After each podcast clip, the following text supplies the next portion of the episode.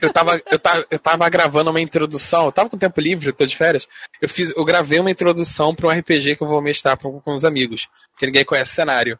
Aí, quando eu gravei um monólogo de quatro minutos, eu, eu, eu fui editar aquela merda, tem todos de quando eu respiro, sabe? Bem-vindo à minha vida.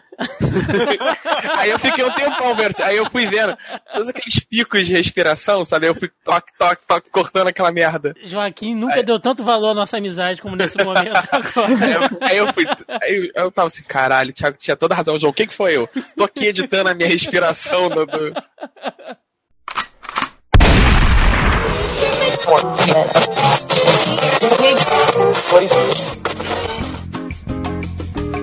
Você está ouvindo Zoneando, seu podcast de cultura pop, nerd e afins.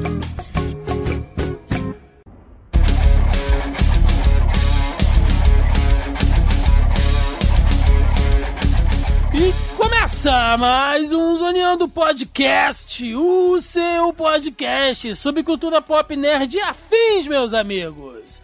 E aqui, hosteando este programa, aquele que só queria uma mudinha de Nightshade para plantar aqui no quintal, estou eu, Thiago Almeida. Juntamente comigo ele, que ficou molhadinho com aquela amostra grátis do que seria uma série dos heróis de aluguel, senhor Joaquim Ramos. Como alguém pode reclamar da temporada de uma série que tem a referência a Poderoso Chefão ao som de rap, cara?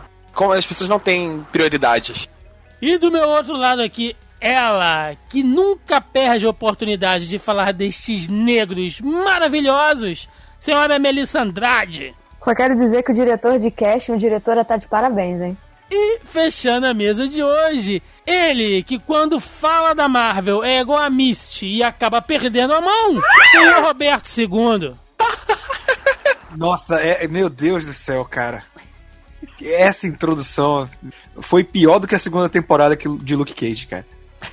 pois é, meus amigos. Estamos aqui reunidos hoje para falar sobre este, este herói de ébano da Marvel que ganhou a sua segunda temporada na Netflix, que é o Luke Cage, exatamente. Ele que faz parte aí do, do time dos defensores né, do, do Marvel Flix, que é o universo das séries Marvel na Netflix.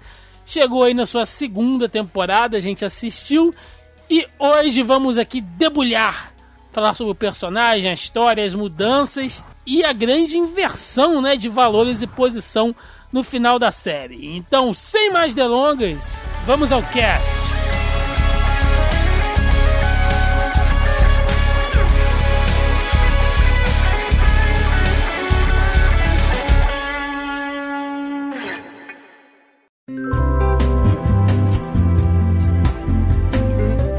Cage finalmente chegando aí sua segunda temporada da Netflix, né? Depois de Jessica Jones, que também chegou com a sua segunda temporada, que nós já gravamos um programinha aqui, vai ter link no post aí. Na grande verdade, né? Se você é um novo ouvinte, levando em consideração que a audiência é sempre rotatória, nós já gravamos diversos podcasts aqui sobre todas as séries do universo Marvel na Netflix. Então, se você procurar aí, você vai ver que nós já falamos sobre Demolidor, Justiceiro, Jessica Jones, Punho de Ferro e Luke Cage. E agora retornando aí para falar sobre a segunda temporada do Defensor do Harley. Fazendo aquela retrospectiva marota, é, o Luke Cage ele teve uma primeira temporada boa, até assim. Ele tem um problema ali que a gente discutiu né? Eu não vou entrar muito nisso, mas ele tem um problema ali na, na, na mudança de antagonista, né? Que, que dá uma quebrada na série, mas no geral ela é uma série ok. A participação dele nos defensores, a gente, né, acabou assim não não não percebendo que, que ela foi realmente relevante, já que o arco era mais em torno ali do não, e eles, Demolidor, e, né? Eventualmente eu vou chegar nisso, mas eles. Eu falei isso pra caramba, eles inverteram a personalidade dos. Do, do, do Luke Cage com o, com o punho de ferro. Depois eles, eles conseguem consertar isso dessa vez, sabe? Sim, sim. Dando um bom tom. Ou seja, o problema foi da direção da, da série Defensores, mas. E aí nós chegamos já, finalmente, aqui na segunda temporada do Luke Cage, né? Pegando essa retrospectiva, não sei se vocês sentiram isso Quando a gente falou sobre a segunda temporada de Jessica Jones, ela foi impactada como se Defensores não tivesse existido. Né, claro que eles fazem menções Que é o jeito ali. certo, né? eles fazem menções à, à- à aventura que eles tiveram ali e tal, mas na Jessica Jones não teve impacto nenhum. Já no Luke Cage, serviu pra meio que alavancar a fama dele, né? Os caras inventaram até um aplicativo, né, do herói do Harley pra localizar o Luke Cage onde quer que ele esteja. Então, Eu assim, achei muito genial os mini ganchos assim que eles davam em algumas coisas pra poder situar a, a cronologia, né? Tipo que em que ponto da história isso se encaixa? Porque é uma coisa que a gente sempre pergunta quando a gente começa a assistir, tipo, ah, aonde que tá se passando isso? Aonde assim, em que momento no tempo, né? A gente fez essa pergunta é, em Punho de Ferro, no Justiceiro, né? Em que momento que as coisas estão se encaixando. Mas até na segunda temporada de Jessica Jones tem uma menção a isso, do tipo, ah, quando você se reuniu com a galera, não sei o quê. Então dá a entender que é depois de. que é depois de, de Defenders, né? Que é depois dos acontecimentos ali. Mas Luke Cage fica muito mais nítido. Eles fazem várias referências ao que aconteceu em, em Defensores. É, o Jessica Jones, assim, não comparando tal, ele, ele é muito mais diretamente, ele dá uma continuidade muito mais direta aos eventos do prime da primeira temporada de Jessica Jones. Enquanto o Luke Cage, ele já parte de uma parada muito mais do crescimento do personagem em Defensores. Ainda que não tenha tido tanta coisa assim, ele já dá uma continuidade vindo do Defensores. O Jessica Jones, você não faz nem faz muito pouca menção ao que aconteceu na, na série. É praticamente continua quase que fosse imediato ao fim da primeira temporada. contextualizando né, um momento no tempo aí, com essa breve retrospectiva, o Luke Cage, todos os quatro defensores, né, excluindo até o Justiceiro, porque ele é, é- é um caso à parte, mas talvez ele é, é o mais abertamente conhecido, né? Ele não tem uma identidade secreta, ele é, ele é conhecido por todo mundo, ali todo mundo sabe quem ele é, é, sabe o que acontece quando ele tá por perto, sabe onde encontrá-lo, né? Então a gente começa a ter uma perspectiva um pouco do que é o Luke já nos quadrinhos. Né? Aquela coisa do cara que tá sempre rodando pelas ruas do Harley, é, seja ah, ajudando alguém que o carro né, tá, tá lá atolado em algum lugar, seja ajudando a, a, a velhinha a atravessar a rua ou detendo uma briga de gangues, né? Num tiroteio.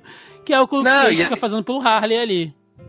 É, não, e essa parada do, do- Já mencionou do herói do Harley e tal. É uma atualização legal do, de como era o Luke Cage nos quadrinhos mais antigos, né? Antes dele ser repaginado ali no final dos anos 90 e tal. Do, daquela coisa do herói do Harley. Ele é aquele cara conhecido no bairro, sabe? Todo mundo sabe quem é o Luke Cage, todo mundo sabe onde ele mora, onde ele passa, todo mundo cumprimenta, sabe? Quase que aquele prefeito de cidade pequena, sabe? Vai Era que era pra ele ter sido desde o início, né, cara? Desde a Exato. primeira temporada dele. Aí ali essa parada, tipo, eles atualizaram isso com, o- com, a- com esse aplicativo, que dá uma justificativa mais moderna para porque que todo mundo sabe onde ele tá, sabe? Foi uma, uma sacada interessante, sim, deu uma levantada no espírito dele.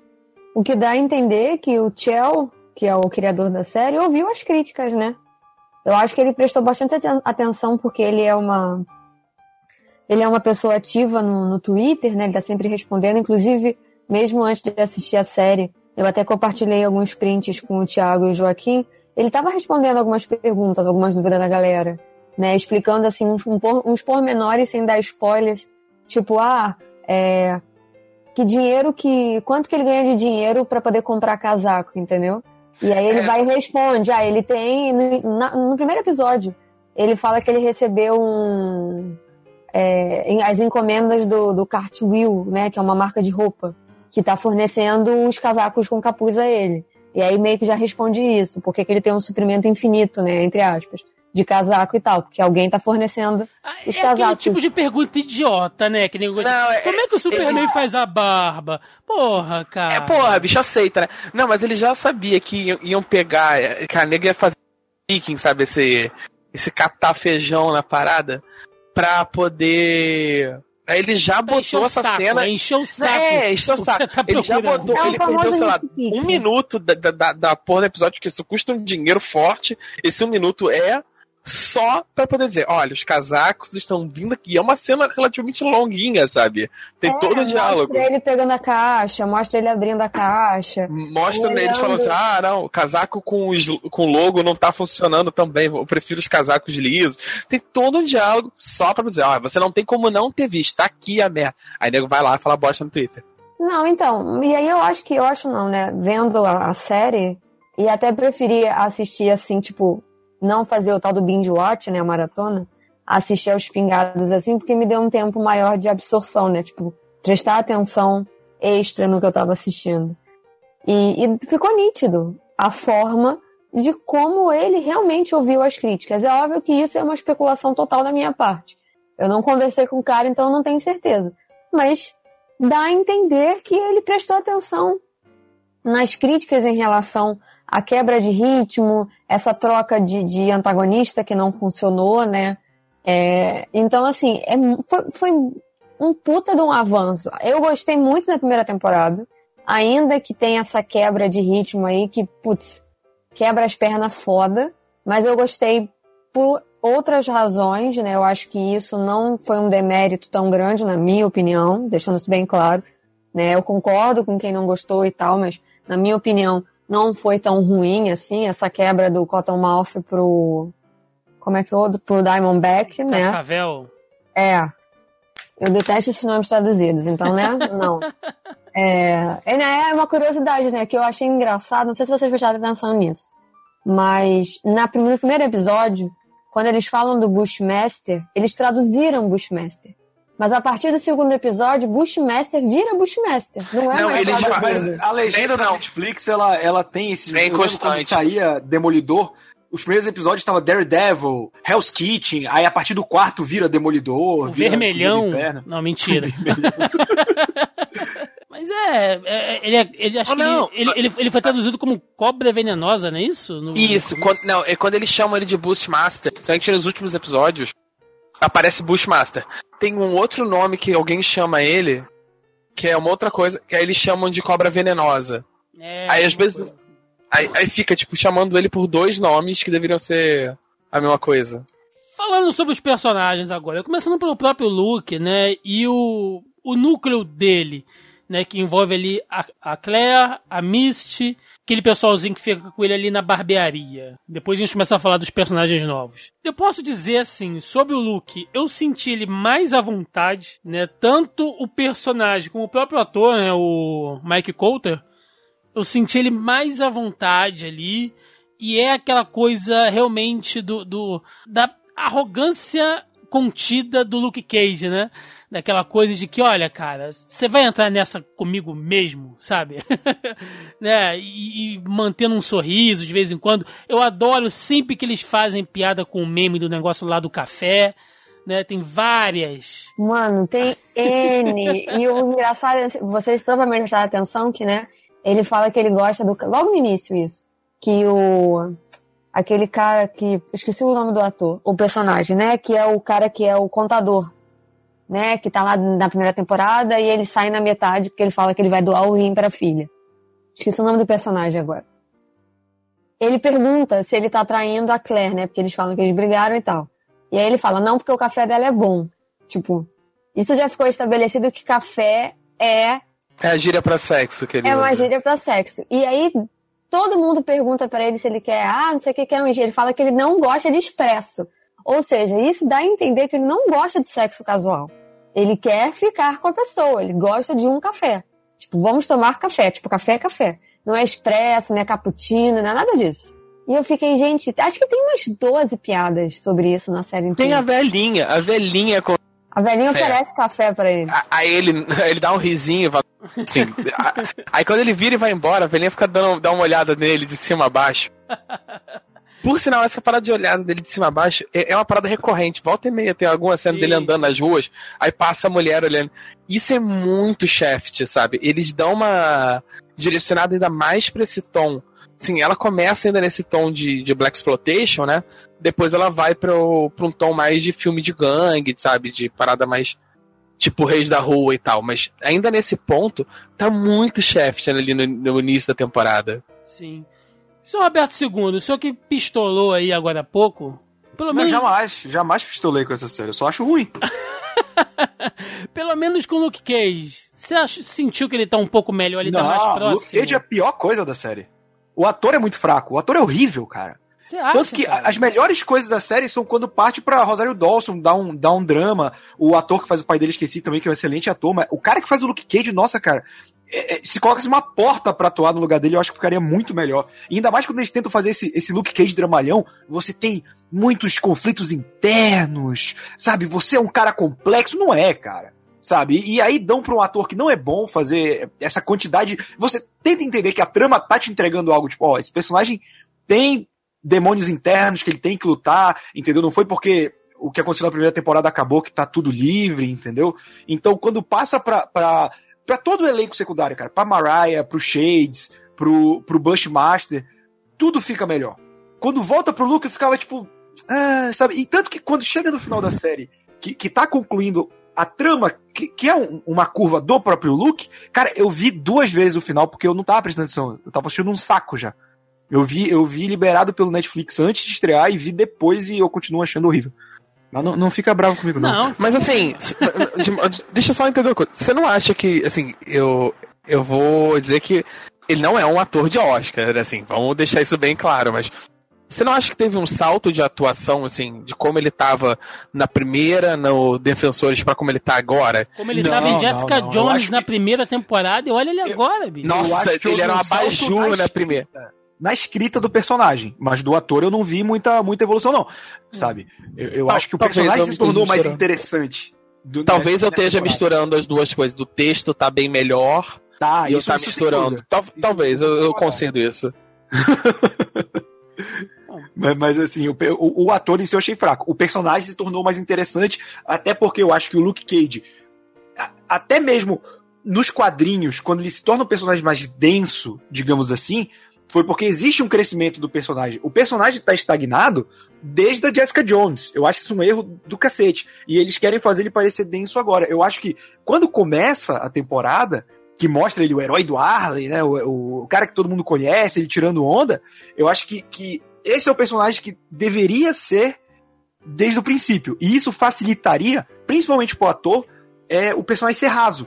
Que o Luke Cage era isso, né? Ele era o malandro do gueto e tal. De vez em quando pegava um escritor que tentava dar uma profundidade, mas foi nos anos 2000, quando o Bendis pega mais os Vingadores, que é um cara que, que gostava do Luke Cage, sempre gostou do Luke Cage, que ele dá uma, uma curva de drama pra ele já em Alias, da Jessica Jones, e desenvolve mais nos Vingadores. Eu acho que, que na série faltou essa curva pro personagem ser dramático, porque ele começa misterioso, num num personagem meio, tipo, ah, eu tenho meus motivos pra ser reticente, é a primeira temporada fraquíssima de, de Luke Cage não te convence, e aí nessa ele se torna um personagem mais interessante, mas toda vez que eles tentam colocar esse conflito, cara, eu, eu- eu saio da trama, eu saio totalmente.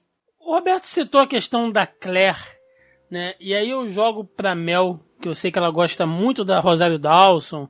E, Quero ser amiga dela pra vida.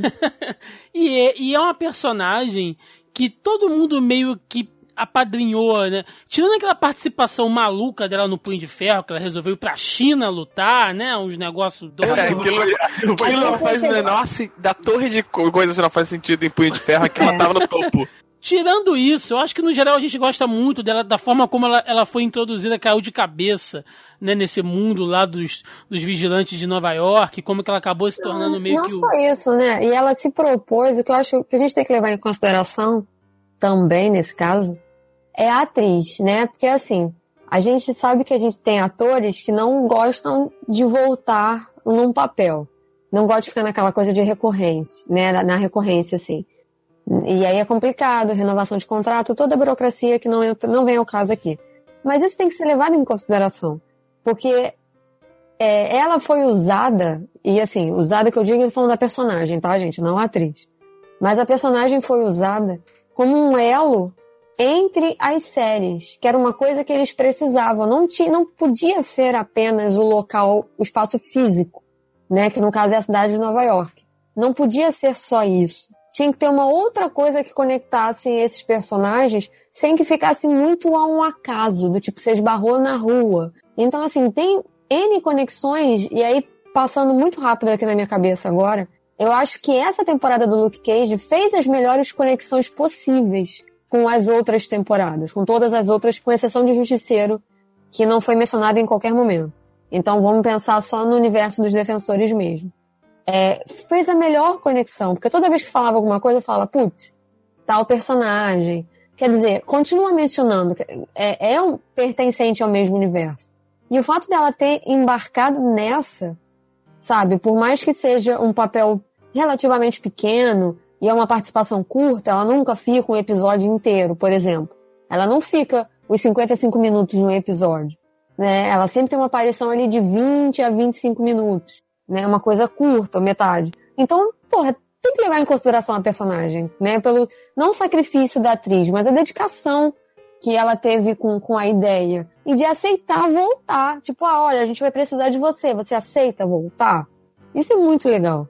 Sim, e eu fiquei com isso na minha cabeça, tipo, poxa, mas a gente gosta tanto da Claire, é uma pessoa que já tá tão fundamentado, né, nesse, nesse universo Marvel Flix, e os caras tiraram ela da série tão cedo, né, de uma maneira tão brusca e tal, e depois eu fiquei pensando, cara, não, ela teve um papel fundamental na série, e o momento que ela saiu, aquela cena dela com o Luke discutindo dentro do apartamento e ele dá o um soco na, na, na, parede e a forma como ela reage aquilo ali foi um dos melhores momentos da série, assim, um dos momentos é, mais, mais fortes teria, ali. Ela teria que sair por conta de, da atriz, de, de gasto, de tudo, de peso. E ela saiu de uma maneira, assim, ainda que seja de roteiro, ela sai para dar uma virada no personagem. O personagem é obrigado a reavaliar e tal, e ele acaba embicando para aquela virada sombria dele. Considerando um roteiro bem organizado, nenhuma questão de produção, aquela virada mais sombria que ele dá no final teria ocorrido bem antes, se não fosse aquele momento que ele é obrigado a reavaliar as, as escolhas dele ali por, na saída dela, entendeu? Não, é porque deixar claro que aquilo ali é considerado violência doméstica, né? Sim. Porque ele soca a parede por se conter para não dar um soco nela. É simplesmente uma válvula de escape.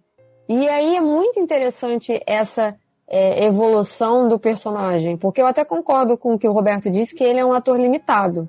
Isso é fato. Eu acho que a gente nunca, nos podcasts anteriores, a gente nunca falou o contrário. Mas eu acho que ele tem um certo carisma né? Pelo menos eu acho que ele tem um certo carisma que ele consegue entregar uma performance honesta, né? Dentro das limitações dele. Nível galgador de atuação Mulher Maravilha. Né? O carisma te, te, te vende a, aquele personagem, você acaba comprando aquilo. Então acho que entra nessa, assim. Ele teve uma evolução é, gradativa, pequena a princípio, mas agora nessa temporada ele foi obrigado a correr muito com essa evolução. E a primeira virada dele, porque acho que ele tem umas duas ou três durante a temporada inteira, a primeira é com a Claire, que ele estava entrando num caminho obscuro, né, tentando lidar com uma situação do passado, porque ela ficava em cima ali, porque você tem que se reconectar com seu pai, você tem que falar com ele, e tentando resolver aquela situação de, de processo, do, do negócio lá do que ele bateu no cara, no cockroach, não precisava, então, assim, essa é a primeira virada dele, sabe? Forte Aonde também essa cena pra caramba, né? Dele batendo no. É, e a mulher sim, no chão sim. com a criança, tipo, ele. Não, a primeira coisa que passa na minha cabeça é que ele tava quebrando o apartamento. Ele quebra a porta, ele faz uma cagada, né? Não, a porta é o de menos. Ele quebrou o apartamento inteiro. A porta é muito mais barato você trocar. Ele quebrou a estante, ele quebrou a mesa de centro, ele quebrou o sofá. Ele quebrou uma série de coisas. E você pensar que a mulher mora na, nos projects, né, naquelas coisas comunitárias, ela não tem dinheiro para repor aquela porra. E ele tá... ela tá em um relacionamento abusivo porque é o cara que sustenta a casa, né? Exatamente. Então, assim, são coisas que, porra, mas Melissa, você pensou nisso? Eu falei, gente, se você souber as coisas que eu penso assistindo seriado, eu penso em cada coisa, eu fico, caralho, que cor de parede feia. Enquanto o cara tá falando, tipo, eu tô prestando atenção, mas a minha mente tá, sabe? Eu, tipo, ah, eu, eu não pintaria minha parede da sala de vermelho. Desse... Pau comendo, né? Vagabundo é. botando o queixo do outro no céu da boca. a Melissa reparando na estética do papel de parede. Não, porque eu reparo no cenário. Sempre é muito importante nesses seriados, porque o cenário sempre entrega alguma coisa. E aí a primeira coisa que pensou, eu falei, cara, a mulher tá num relacionamento abusivo. O filho da puta tava preso porque ele, sei lá, matou não sei quantas pessoas e faz tráfico de drogas e armas, não sei o quê. Ela deve, com muito custo, ter conseguido botar a casa direitinho e tal. E ele tá quebrando a casa da mulher inteira, sabe? Que porra é essa? Leva o maluco pro corredor, espanca ele no corredor. Não, não quebra os móveis da casa. Mas isso é um dos pontos de virada também, né? Uma mini virada, vamos deixar assim. Porque ele começa a entender o que, que ele tá fazendo ali. Leva um tempo, né, para ele fazer essa assimilação. E assim, é, é, muito, é muito interessante no ponto de vista psicológico, né? O que está acontecendo ali, as coisas, né, de. Como é que se diz? De projeção, né? O fato de que ele está entrando num lugar comum para ele também. Que era uma coisa que ele via em casa, por exemplo. Outra personagem forte, né, mulher da série, forte em todos os sentidos, é a Mist, né? E tava todo mundo na expectativa de como é que ela ia voltar, como é que ela ia ganhar o braço biônico e tal. É, eu acho que todo mundo acertou, né? Porque não tinha outra teoria que não fosse. Ah, assim, vamos só agradecer que não é um braço Stark, assim, porque, só porque tem liquidificador nessa caralha é Stark. Pois é, então a gente já tava meio que, que esperando que fosse algumas coisas ali da, das indústrias Rand. E eu achei que a Mist, nessa temporada, ela teve uma participação muito ínfima. Assim, ela fez o papel do braço da lei, né? É, ela estava ali para ser o, o, a bússola moral né, do, do, do Luke em diversos pontos e mostrar né, como é que, que, que, a coisa tem que ser feita, apesar de tudo aquilo que rola ali no, ali no Harley. Mas o núcleo dela mesmo, né, é, ela como personagem, ela foi desenvolvida talvez só no primeiro terço dessa temporada. Que é aquela coisa dela sendo vista como uma coitada, né, de muito machismo uh, em volta dela e ela tendo que se provar, né, que ela ainda era capaz, apesar de uma certa limitação. Umas e, piadas muito escrotas, muito né, Muito escrotas e tal. É, é nível Thiago, precisa de uma mão aí? Não. não. Essa Pô, mas eu não, olha só, mas eu não, não faço isso com essa, deficiente físico. Foi errado. eu não faço isso com deficiente físico, pelo amor de Deus. Não quando ele tá presente, Exatamente. né? Só quando a gente tá gravando sobre eles. Exatamente. É... Tipo o pobre do Matt Murdock, né? Ele não está vendo o que está acontecendo. É, pô, é isso aí, entendeu? Eu gostei da Miss, sempre linda, né, cara? É uma mulher que consegue ser linda. E eu não tô falando, tipo, é, nossa, ela é uma é, boa atriz, né? Apesar de linda. Não é isso. É, é uma beleza, assim, selvagem, né, cara? a, a Miss. Na hora que ela sai pra, poder. É, que ela saia disposta, né? Que ela tá dando em cima do cara, tu vê que ela chega junto mesmo, irmão. Ele não quer saber, não. E, se o maluco demora, ele leva dois tapas na cara ainda. Pra ficar na moral, né? É um mulherão, assim, todos os, os sentidos, assim. Eu gosto muito da Misty e, e acho uma pena que ela tenha participado tão pouco dessa, dessa temporada. Você achou que ela participou pouco, Thiago? Achei eu que a participação achei, dela foi achei. maior nessa do que na outra. Eu, eu, também tive essa impressão. Presença em cena, ela tava ali. Mas em diversos momentos ela chegava. Onde é o crime? Luke, sai daí! É, Luke, viemos aqui prender fulano. Luke, sabe, é, é, ela não. Não é porque ela tava na cena que ela tava teoricamente influenciando. Às vezes ela tava ali meio que como um adereço para compor todo o jeito. Eu acho, acho que, que na, acho que ela foi menos relevante, digo, menos relevante trama do Luke, porque ela teve uma, um arco narrativo dela. Ela, ela, é. ela quase que faz um co-protagonismo com ele aqui na série. É porque eu gosto do personagem, eu gostei da atriz fazendo, então acho que eu queria ter visto mais, mas ok, acho, Não, que, acho que valeu. É, eu concordo, eu concordo com o Joaquim. Eu acho que a gente teve mini plots além do plot, além do plot 1, quase não sai. Além do plot principal, a gente teve mini plots que ajudaram na, na linha narrativa principal. E a Misty foi um deles, né? A gente tem o da filha da Mariah, a gente tem o Shades, a gente tem uns extras assim, né? Extras entre aspas, né? Uns, como é que se diz? Tem a linha e tem, como é que se diz? As tangentes, é isso? As transversais, agora eu fiz a confusão. Enfim, vocês entenderam o raciocínio. Tem as pessoas que andam na, na, na, na, lateral que ajudam a construção dessa linha narrativa, né? Do plot principal de defender o Harlem e tal. E a Mischief tá nessa, porque ela meio que perdeu a identidade quando ela perdeu o braço, né?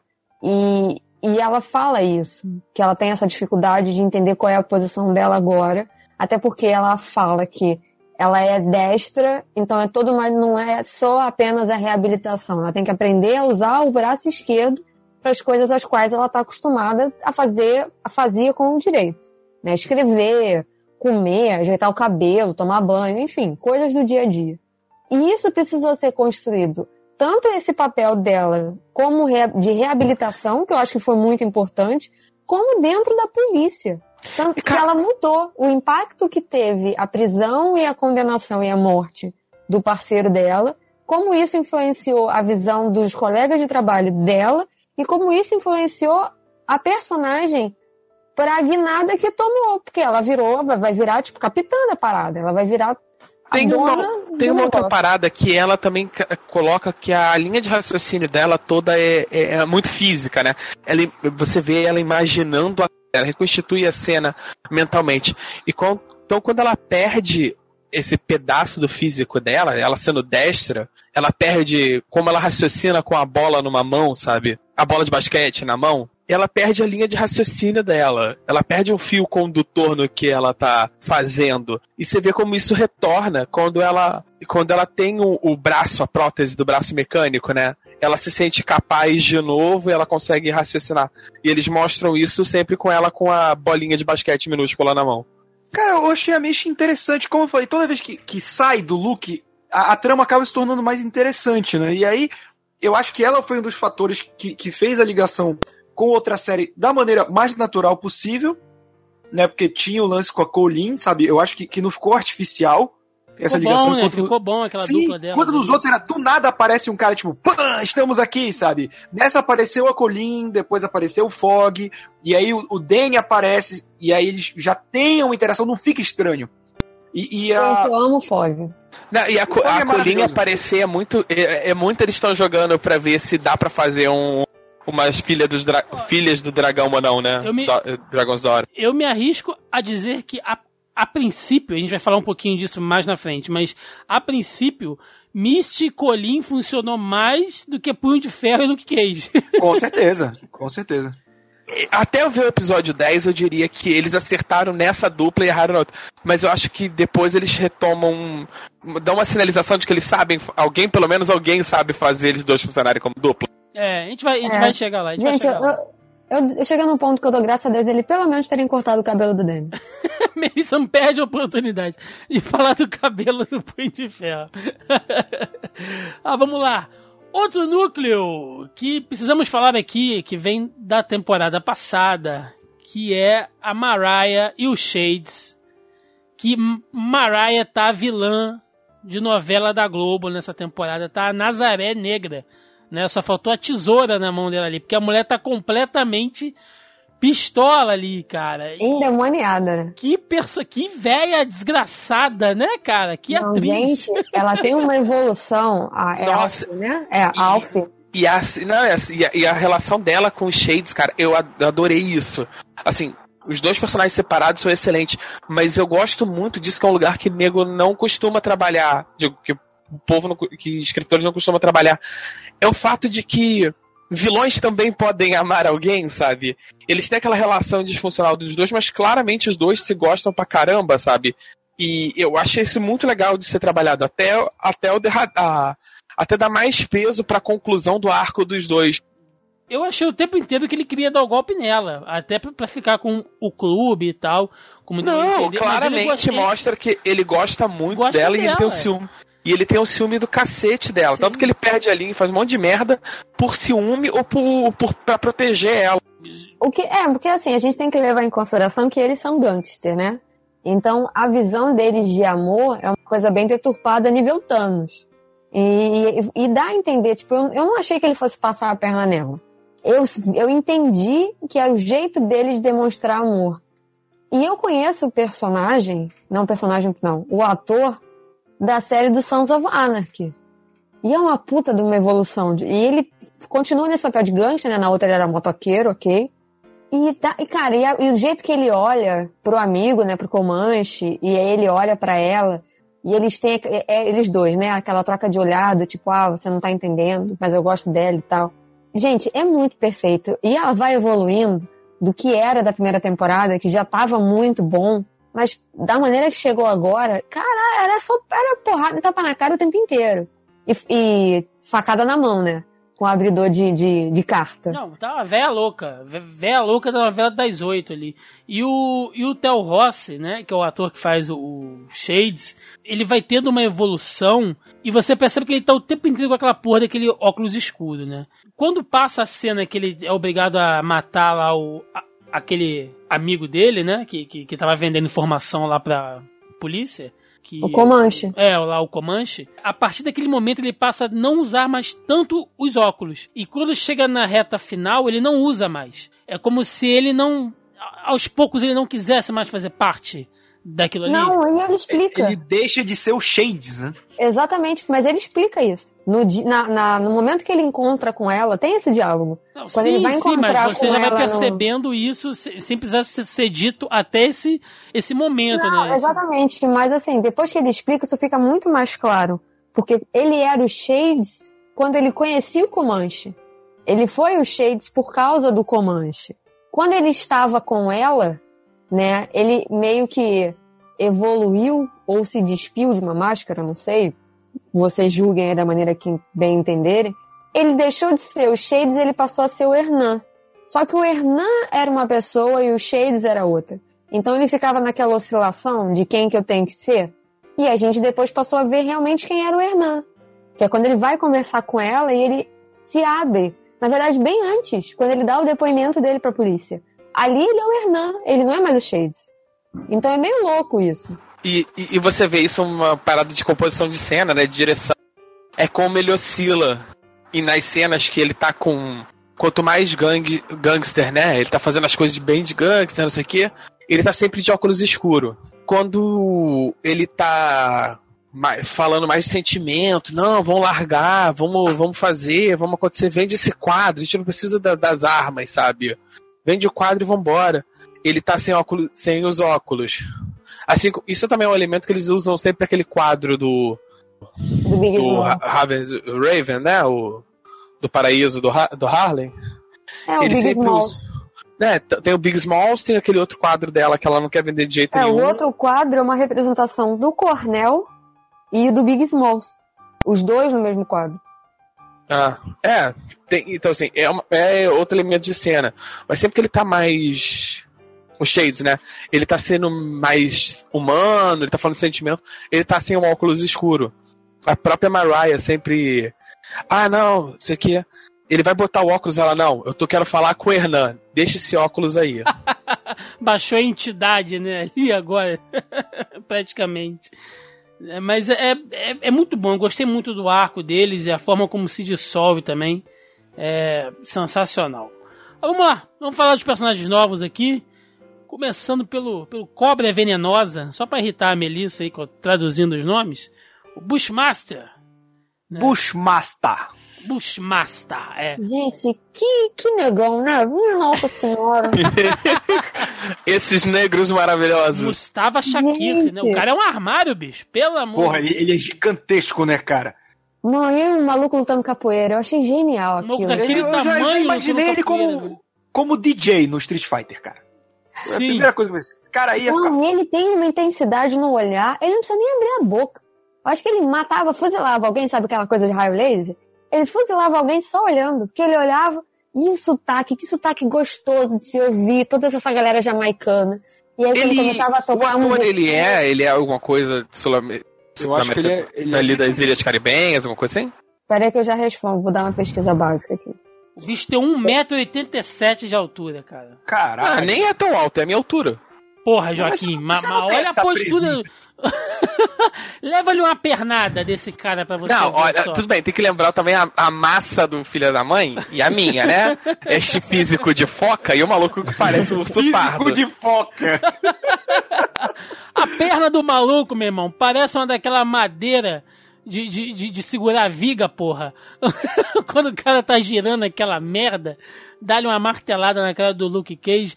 E eu gostei, porque em momento nenhum ele se propõe a ser o vilão da série, né? A gente. in- in- inclusive, o- o marketing vendeu errado, né? Que ele seria o novo vilão, meio que como foi lá o Cascavel e tal, e não é o caso, né? Ele tá mais ele como um antagonista, um cara que se opõe ao Luke, né? Eles meio que têm objetivos semelhantes, não iguais, mas semelhantes, e caminham assim por linhas completamente diferentes, né? E no final eles meio que têm que se juntar em prol de, de, de, de um mesmo objetivo ali e tal. E a redenção que ele consegue também é um personagem que ele vai enriquecendo de uma maneira, cara. Depois da. Não, ele é cria, do, ele é cria de Nova York. Ah, Nova, é York, Nova, Nova York, York, mesmo, né? Então. Nova York, Nova York. Não, mano, que, que palmas pra quem ajudou ele com esse sotaque. É muito bom, um ótimo personagem, gostei. E fiquei feliz que ele não morreu, cara. Pode ser que ele retorne aí num, num, no futuro. É, mas se não retornar também, é, achei assim, tanto a, a, entrada como a saída dele da, da série foi. foi Eu acho que eles não quiseram fazer um Cottonmouth de novo, né? Então, assim, eles deram uma redimida. Não vamos cagar é. um outro vilão. Então vamos... Não, acho que não foi essa a questão. É que o, o, o Cottonmouth, ele é muito bom. Ele é melhor do que o Bushmaster. Não, não tô falando, tô falando de cagar vilão. Não tô comparando não, então. Mas, tipo assim, se o, o, o Cottonmouth, ou Kid Cascavel, já que a Melissa gosta, tivesse. não, o Cottonmouth foi um boca de algodão. Aí, foi sacanear e ainda falou merda.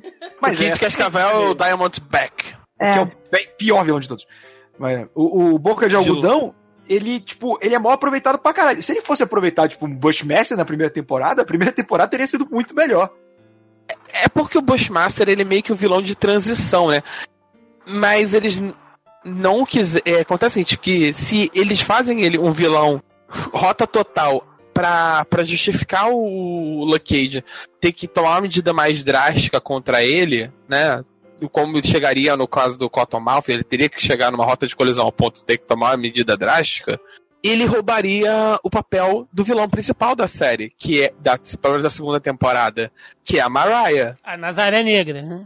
É, Nazaré toda, Negra, meu Deus. Que, que ela, ela, ela também tem muito tempo de tela, assim, ela tem todo um arco narrativo até realmente virar o vilão lá na frente, sabe? Aí, aí surtar foda, aí... Não, e merecido, todos eles é, é merecido, né? Eu acho que a, o, o enredo ficou muito bem construído para ter uma divisão certinha dos personagens e em que blocos eles iriam encaixar esses personagens para conseguir amarrar a trama de uma forma que ficasse coesa e tal, fizesse todo esse sentido.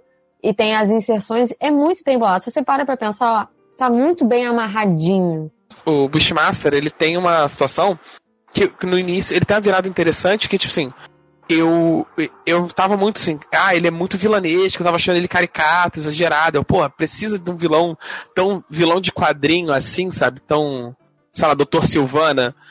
Assim, até a hora que, que você que explica o passado dele, né? Não necessariamente flashback, mas aí fala por que, que ele tá na rota de vingança dele. E é um momento que, tipo assim, olha assim, eu ainda queria ver ele derrotado, ainda queria ver tudo, mas eu parei pra pensar, cara, ele é o protagonista de qualquer filme de herói dos anos 90. Qualquer filme de, de brucutu desses do Stallone dos anos 90 é o Bushmaster. Só que em vez de ser um cara, da, um, um cara da, do, do, Caribe, é um cara branco americano atirando em caras negros. Bom, é, seguindo ainda outro personagem novo, foi a filha da Mariah, que eu, sinceramente, achei que o final dela deu uma, sei lá, Acho que Dá uma trampolim, né? Ela é, dá uma, um cara, salto muito do nada. Muito dá uma de... Não, eu acho que deu uma derrapada. Porque assim, o Thiago meio que falou que tinha um plot twist. Estragou a parada já, né? Mentira. Mas eu já tava esperando, eu já tava esperando isso desde o início, pra ser sincera. Eu sabia que ia ter uma passada de perna ali em algum momento. Eu não achei que fosse. O, o Shades não ia dar uma passada de perna na Mariah. Não tô falando em relação de processo, acordo, nada disso. Que isso era de se esperar também mas de, sei lá, passar a perna nela de roubar dinheiro, essas coisas, né? Gangster pra gangster. Mas desde o início essa relação mãe e filha tava muito esquisita. Muito esquisita.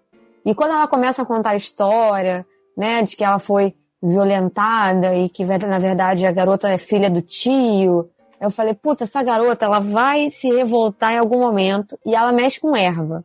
E então já era, mano. Vai ter um envenenamento certo. Eu tava, eu tava só esperando pra ver o que, que ia acontecer. Então eu achei muito legal. E eu já, eu já vi aquela cena do beijo. Onde que a gente viu a cena do beijo? Em Game of Thrones, né? Game of Thrones, Batman, É, não, eu, eu, eu também, eu também matei. Eu não sabia ainda do plot twist, agora não tinha dado spoiler. Mas na hora que ela dá aquela beijo, eu. Hum, não, e, e, tipo assim, eles, eles mostram a página do livro, sabe? Eles focam na página do livro. Tava lá Spider Kiss, sabe? Ou era Night Kiss ou Spider Kiss, uma coisa Era o assim. beijo da aranha. É, beijo da aranha, Spider Kiss. Eu falei assim, pronto, fudeu, morte por beijo. Não, Aí não, ela vai não. dar um beijo no lábio da mãe, assim, está lá. Eu, não precisava ter mostrado aquela merda antes, né, cara? É igual o negócio do Shades, né? A gente Não, já e eles entendeu mostram- que o cara tá tirando óculos porque ele tá se distanciando do que ele é e tal. Aí no final ele fala, eu não uso mais o óculos porque, né? Porra! Mas, Thiago, você Não, sabe não. que tem que mastigar, porque tem Ai. gente que não presta, não adianta. Vagabundo gente- reclamou da cena do, do, do- do- dos rudes do, do, do coisa, mesmo tendo a cena de dois minutos só pra o nego não ter o que falar disso. É por isso Mas que o assim- YouTube tá cheio aí, né? Final explicado. Porra, É, não. tudo tem final. É, Só que o, o foda é que essa parada do Night, do Night, do Spider Kiss, né? Eles mostram a página e ela fazendo a erva duas vezes. Uma antes, Se você uma não depois. entendeu, eu vou fazer de novo aqui. Aí, eh, te- antes do beijo, antes dela ir encontrar a mãe, tá ela fazendo a parada. Tá, podia ser qualquer coisa, pode ser coincidência.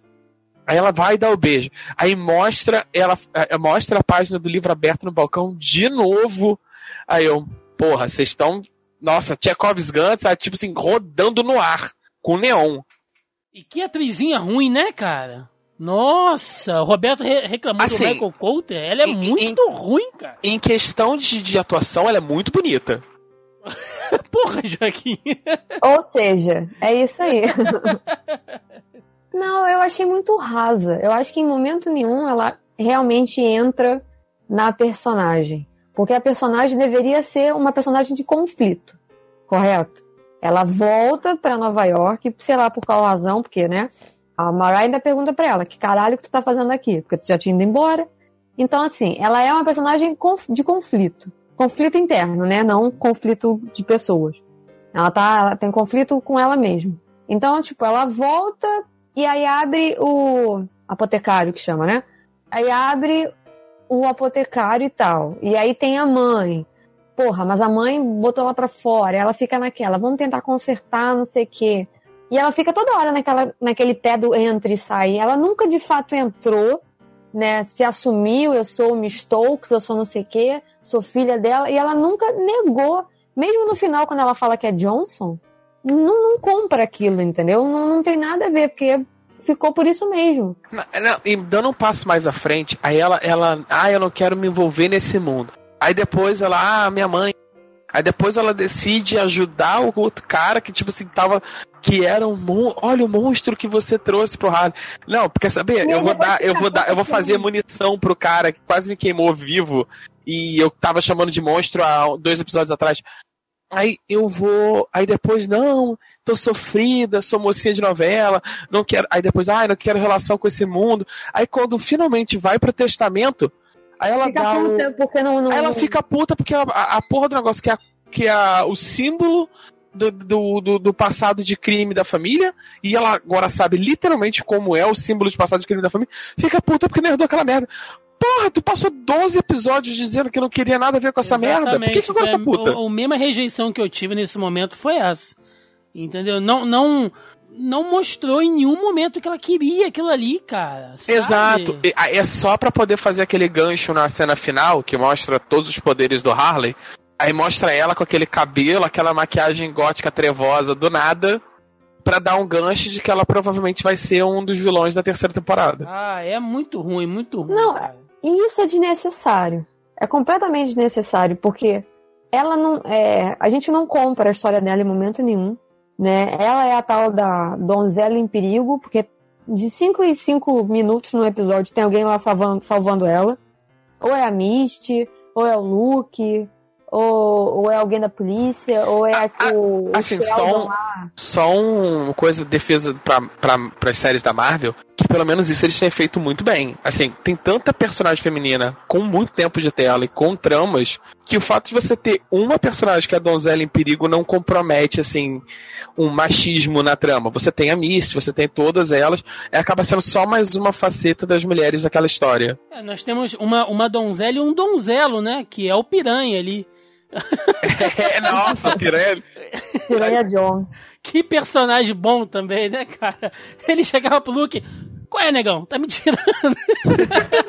ele, ele, ele, é muito aquela parada do, do, do, cara que sai do gueto e, e não quer e, e, fica negando a parada, sabe? Não, ele sai do gueto, mas o gueto não sai dele. É, é. Ó, só, só ainda sobre a, a, a menina que fez a, a Tilda, né? A, o, o, nome da atriz é Gabrielle Dennis. Eu fui olhar aqui a, a filmografia dela para ver o que ela já fez, para ver se essa tinha tido algum papel né, é grande, conhecido. E aí eu vi que em 2014 ela fez um filme, olha só que Inception, chamado Black Coffee. olha aí, olha. Será que foi por causa desse filme que ela entrou pro Luke Cage? Jamais saberemos. Mas bom, a gente conseguiu meio que apresentar todos os personagens novos aí que apareceram e dar um, uma repassada né, nos antigos. Vamos falar um pouquinho do desenrolar aqui da, da história. É, eu não sei se vocês tiveram essa impressão, tá? Mas o Luke Cage, ele é muito overpower para esse universo Marvel Flix. Não existe nenhum assim.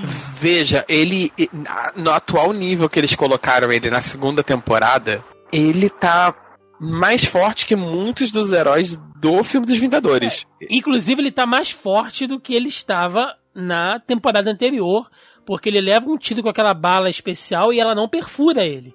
Né? É, eles dão uma justificativa. Que o que não justifica porque ele tá mais forte do que ele tava no é, que ele, que Defensores. Ele, é, que ele passou por aquele processo né, químico de novo e tal, e isso reforçou o que já era né, potencializado nele. Ou seja, o, o cara tá o, realmente fodão. O, o, que é uma justificativa, ok, se você é não pensar que isso já teria acontecido, deveria ter acontecido na série do dos defensores e no defensores ele tá mais fraco do que ele era na primeira temporada. O defensor ele tava caindo com coronhada de ninja, Joaquim. Porra. Não, não, ele, ele tinha que cara, todo mundo era tava quebrando porta para ele, sabe? Tava complicado. é, eu não sei se vocês sentiram isso, mas o Luke Cage, ele não foi, ele foi o fio condutor ali, porque o que ele tava enfrentando né? E aí que a gente vai depois pular lá pro final, é, não podia ser combatido com punhos, né, cara? O que ele estava é. enfrentando ali é um sistema maldito, né, de, de tráfico, de como é que funciona, a polícia corrupta e tal, e por mais que ele desse soco, arrebentasse porta, levasse tiro, ele jamais ia conseguir batendo de frente. Né? E ele meio que vai percebendo isso ao longo da série. Então, né, por mais over, overpower que ele estivesse, é, eles conseguiram casar isso. Tipo, ou a gente coloca aqui um vilão, né, de, de, de filme da Marvel mesmo, um robô, um mutante, um alienígena, alguma coisa para enfrentar ele, ou a gente faz com que a força física dele, que os dotes físicos dele não sejam relevantes para resolver essa questão da história. E foi o que aconteceu e eu achei bem é, inteligente isso. É aquela velha dinâmica de escrever o super-homem, né? Usando bem claro, você tem que escrever um vilão que não possa vencer pelo um personagem onipotente, digamos assim. Dentro de um ambiente de, de sei lá, de gangues, de, de coisa, ele é onipotente, ele é quase que divino perto dos outros caras. Ele entorta arma com a mão, ele toma tiro, ele, ele entra andando num galpão com 30 cara de submetralhadora. Eu acho que até por isso eles fazem aquele, um, aquele trecho grande para mostrar o quão forte ou o quão mais forte ele está, o, a dimensão dos poderes dele, e ainda assim, isso serve ainda para deixar ele mais impotente frente a Mariah, sabe? Que é, já é uma mulher, é uma mulher mais velha, e ainda assim ele simplesmente não pode usar aquela potência toda, ela ainda quebra as pernas dele, metaforicamente. É, porque assim, é, porque não é uma briga de força, né? E ele demora para entender isso. É uma briga de poder. Ele quer conquistar o Harlem. Ah, eu tenho que proteger o meu bairro e tal, beleza. É, bem ou mal, esse é um motivo em comum para todos. Cada um com a sua visão diferente. Tanto o Bushmaster quanto a Mariah. Todos é, eles falam, né? O, tem que conquistar o coração do Harley. É, o coração do Harlem pertence ao Luke Cage. A Mariah tem um outro tipo de poder e o Bushmaster está procurando uma vingança e um outro tipo de poder. Então, assim, é uma questão de, de aliados. Né? É uma questão de mais de inteligência e estratégia do que de força. E é por isso que ele meio que dá essa, tem essas viradas dele. Que ele entende que ele não vai ganhar aquela porra no, pu, no, no punho, porque não adianta. Não adianta ele quebrar mais, invadir mais um galpão e derrubar 30 malucos que vão aparecer mais 30. A questão é essa. Ele não está mais vencendo pelo medo. Ele tem que vencer pela estratégia. E aí é quando ele se une a Misty e que ele começa a arquitetar um plano, né? De tipo, como que a gente vai conseguir fazer isso? Como que a gente vai conseguir derrubar a Mariah de uma forma limpa, né? Pra gente, né? Pros dois, no caso. Porque a Mariah matou metade do Harley. Mas isso porque ela quer proteger o Harley, mas ok. Ela matou metade do Harley. É, e é o que é o que ele tenta. Ele vê que é uma coisa mais mental, né? Tão físico.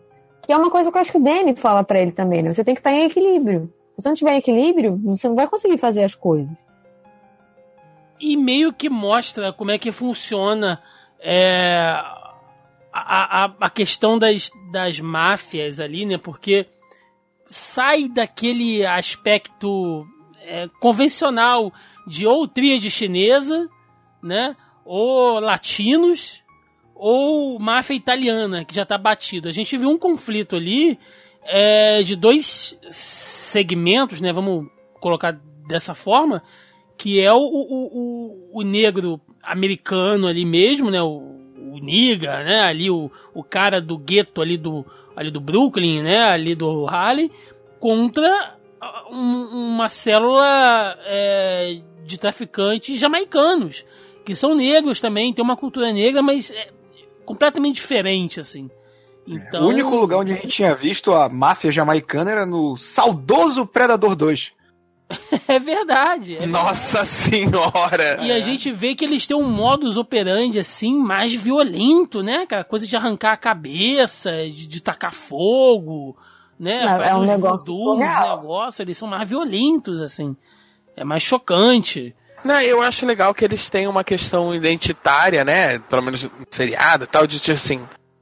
Eles são negros, nós também. Mas nós, so, nós não somos os negros Jama é jamaicanos, né? Que eles são? Não. Sim. É, são jamaicanos. É, jamaicanos. Nós somos jamaicanos, que nós nunca vamos ser nem negros para eles. Tem essa parada, né? É, De tem, que... tem, tem, tem várias horas, assim, é... Porque chega a ser um embate cultural, né? Sim, tem uma, tem uma hora que tá mostrando um flashback e aí alguém fala pro, pra um dos personagens, acho que o personagem acho que da, acho que da Mariah, eu não lembro agora qual é exatamente, mas na hora eu falei, cara, que bizarro que alguém fala é, ah, você não deve se envolver com essa, com essa negra clara. eu, porra, né? Ah, essa esbranquiçada, essa desbotada, não sei o que. Sabe? Tem dessas coisas em, em, entre eles ali que é uma coisa que nós não vamos entender, assim.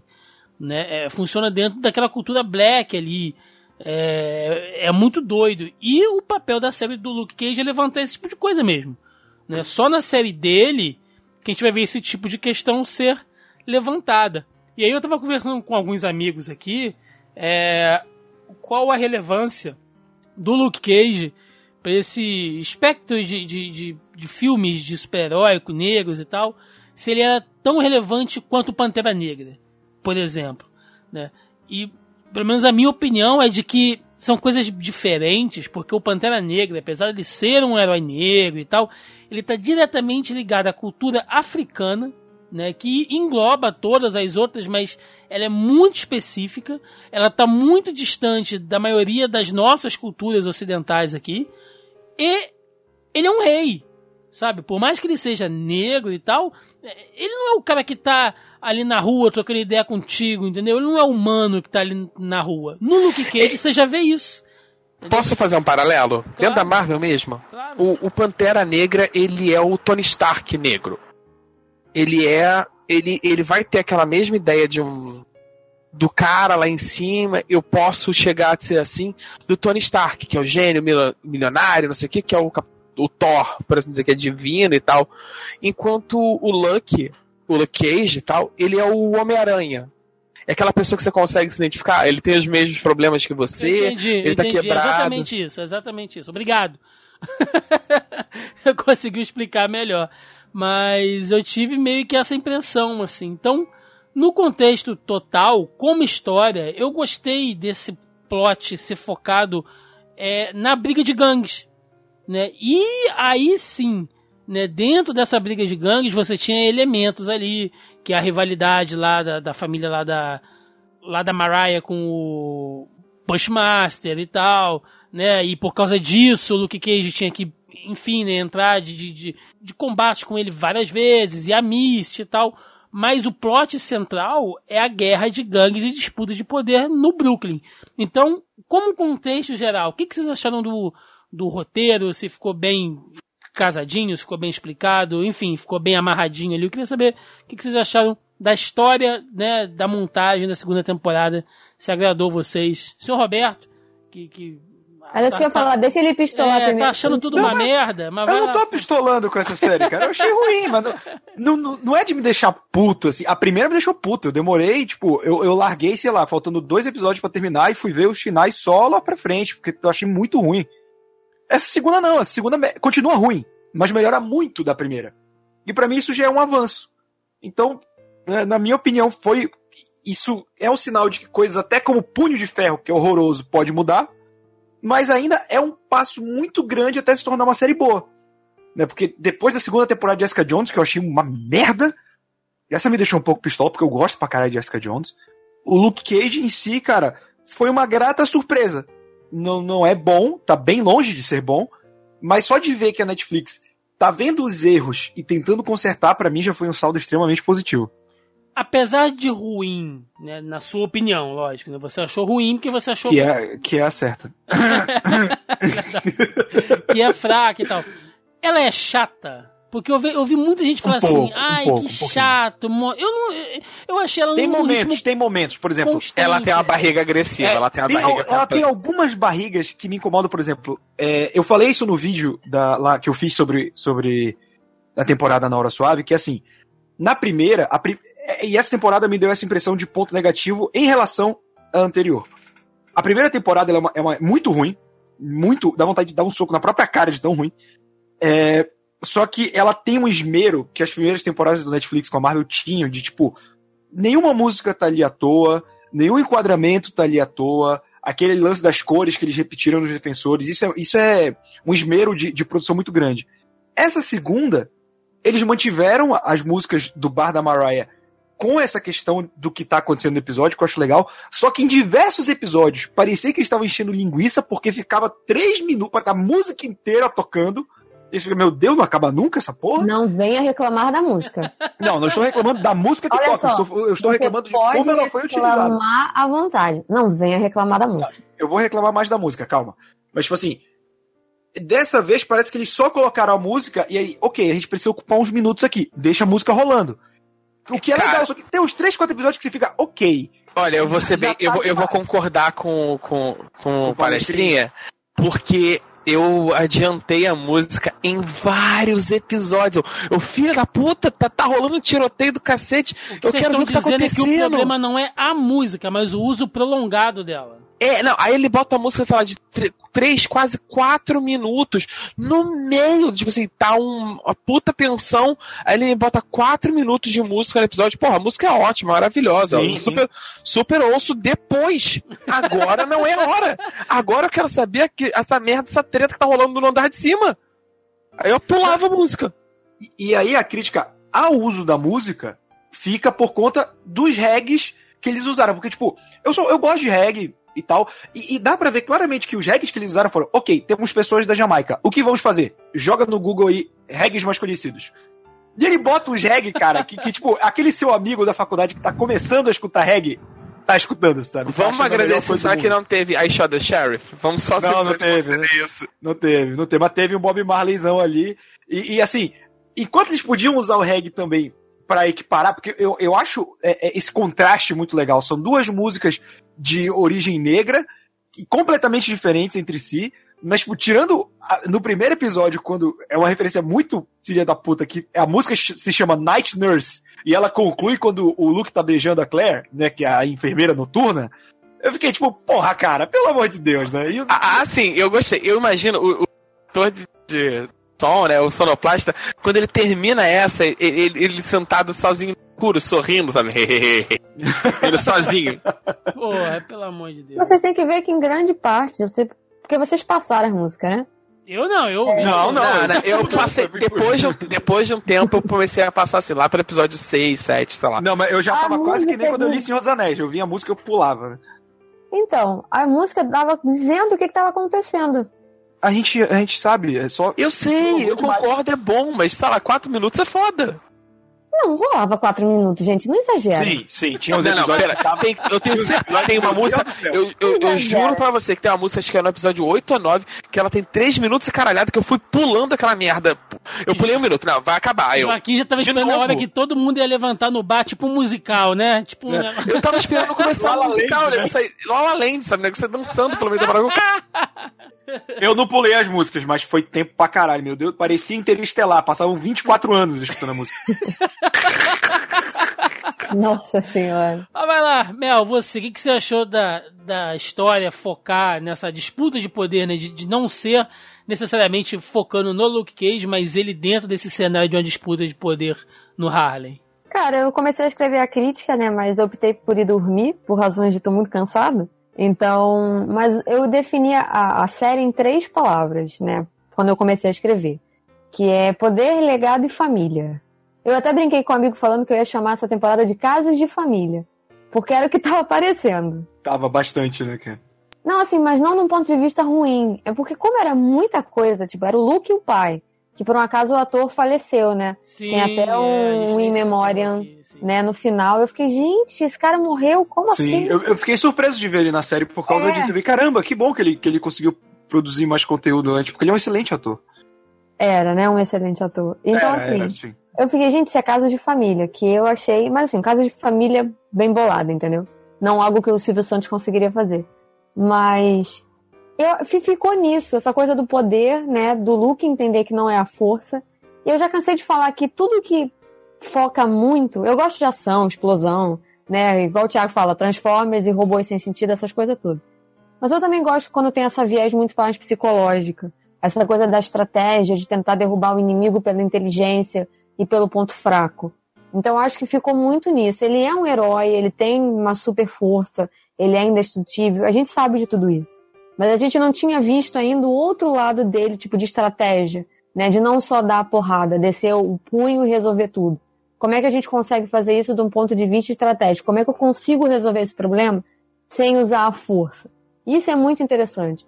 Fora que, como eu já falei antes, tem todas essas mini inserções de personagens que têm conexões com as outras séries, né? Eles falam que a Karen Page, que é uma exclusiva, o Fog aparece pra defender, tem a Colleen com a Misty num bom pedaço de um episódio, né? Aparece o Danny fazendo par com o Luke Cage, aquela coisa do herói de aluguel. Então eles falam do Matt várias vezes, tem várias menções ao Matt. É o Marvel É. Flix que já tá montado, né, meu? Não, então, é bem Não, feito. É bem bom, feito. cara. É bom que eles não Esse- ignoram o universo que eles criaram.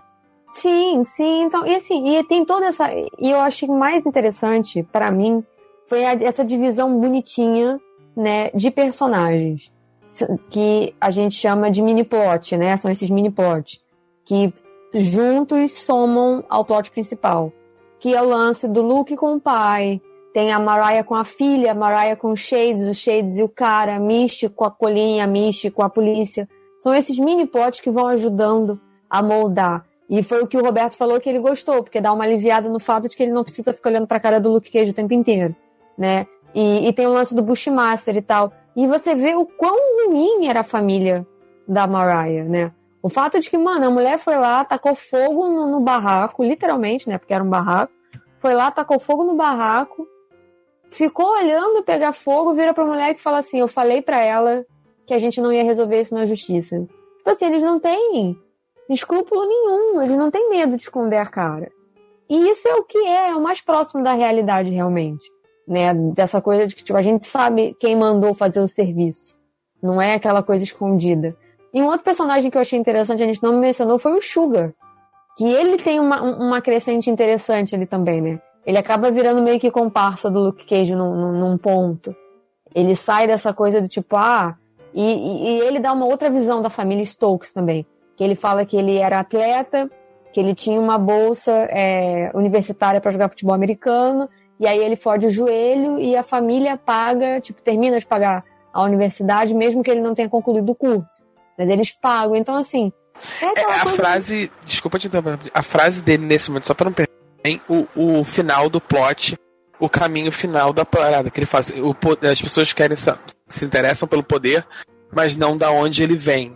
Ele acaba simbolizando isso, né? A, como as pessoas são atraídas pelo poder, independente de como ou da onde ele vem. Isso vai depois ganchar no final da série. Não, e é uma dívida eterna. Se você for parar para pensar, é uma questão toda de dívida também.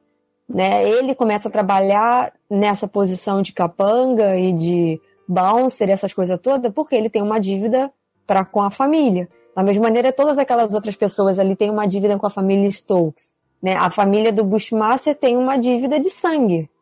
Não deixa de ser uma dívida. Também é uma dívida. Então, assim, é muito bem embolado, é muito bem construído. Por isso que no início do, do cast eu falei que eu acho que o cara realmente ouviu, né, as críticas. E outros dois pontos que eu tenho que ressaltar para não esquecer é o fato de que foi muito bem equilibrado o roteiro e a direção. Vocês, não sei se vocês prestaram atenção nisso, mas há um equilíbrio muito bom entre mulheres e homens. Tanto que o primeiro episódio quem dirige é a Lucy Liu, né? Eu achei bem interessante isso, há um equilíbrio muito bom de diretores e diretoras. E uma outra coisa que eu também achei interessante é que tem capangas mulheres junto. E que ele não mede força enquanto ele bate nos homens para bater na mulher também. Isso é interessante. Eu vi muitos capangas na, na gangue mulheres. É, tanto na... Agora, na, na da, da Mariah eu não cheguei a... Não, porque ela não pode. É, é só ela que pode cantar de galo. Ali tem uma questão de poder mesmo, que ela não. Não tem outras mulheres, tem realmente só homem, porque ela tem que ser a, a, a superior. Tanto que ela coloca a prima lá, a tal da Jennifer, que ela chama de Billy, numa posição degradante, né? Para ela ser usada como objeto sexual do cara lá, dono da, da empresa de plástico, porque ela quer uma vantagem comercial em cima do cara. E a própria filha, ela não deixa a filha tipo, crescer por acima dela. A filha tá sempre num patamar abaixo. E isso é muito interessante, essa divisão de, assim, de papéis, né? Essa coisa de, de, de nivelar é, homens diretores e mulheres diretoras. Isso é bem interessante.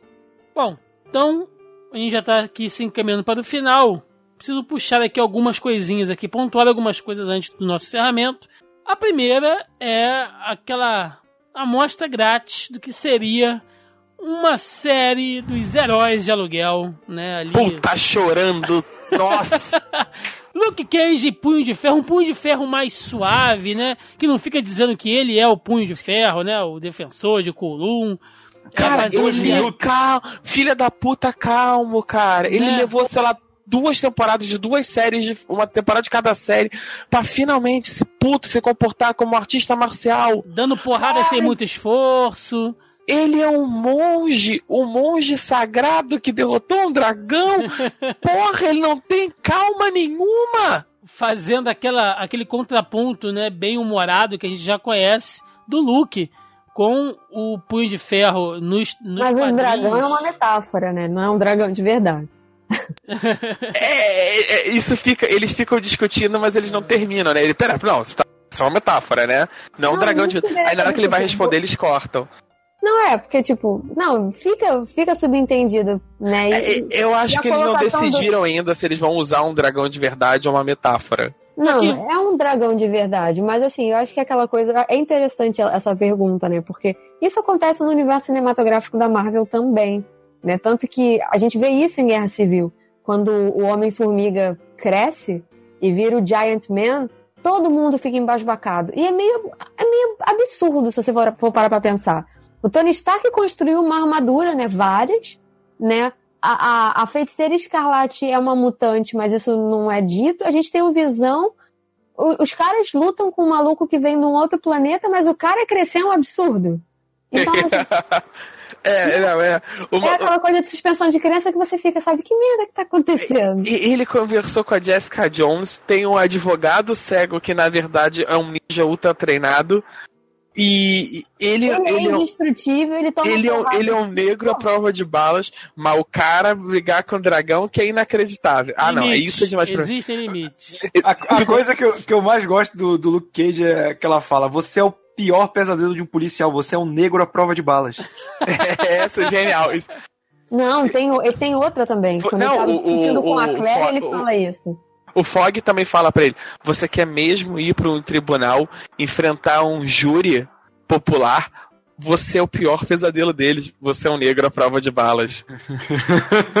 Não, e tem várias coisas que ele fala isso. Tipo, ele fala, eu sou um ex-condenado negro, tipo, paguei não sei o quê. Ele ter toda a classe de estereótipos possíveis. Ele tem essa conversa com a Claire, inclusive. Ela fala, ah, eu vim de um lar abusivo, não sei o quê.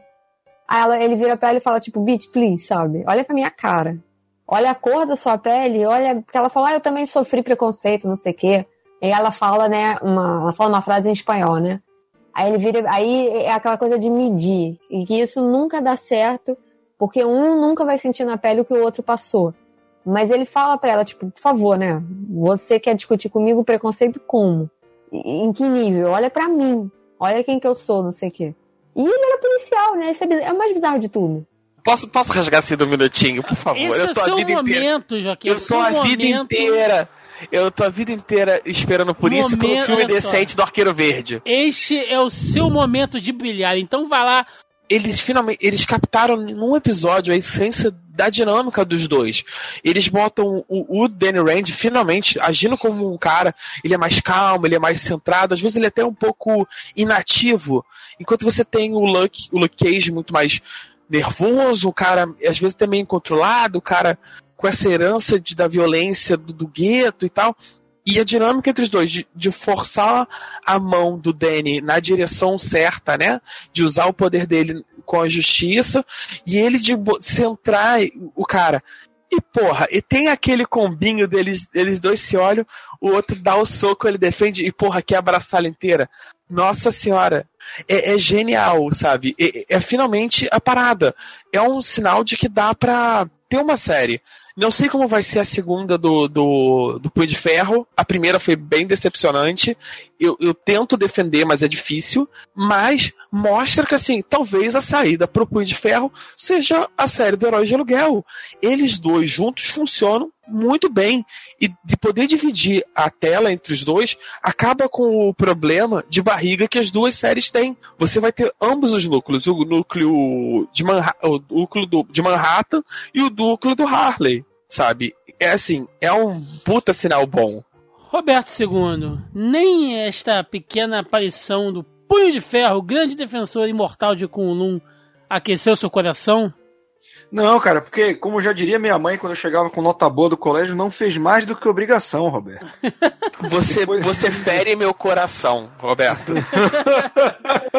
Não, cara, foi legal, sabe? Mas como eu falei, a série ainda tem uma longa caminhada até ficar boa. E, e- mas, tipo, isso é um dos sinais de, de, de melhora que eu acho muito bom pro Netflix e pra própria série do, do Punho de Ferro, né? Eu já acho que podia cancelar Punho de Ferro, faz logo série do- dos heróis de aluguel, cara, que eu acho que ia ficar muito melhor. Com o cabelo cortado, eu tô acertando qualquer coisa. Tem que falar, né? Nossa senhora, vocês querem me fazer chorar. Eu gostei pra caramba ali do, daquela, daquela ceninha ali e da, da tirada dos dois. Joaquim já, já falou tudo que eu podia falar sobre isso aí, acho que ficou muito bom. Antes de fechar, gente, eu toda semana faço o nosso, a nossa pré-pauta lá no grupelho do Facebook. Se você está ouvindo, você caro e jovem ouvinte aqui do Zoneando, se você chegou agora e não conhece, nós temos o nosso grupelho no Facebook. Tá? Para você acessar, é só você clicar aí. O link está na postagem desse programa, tem lá.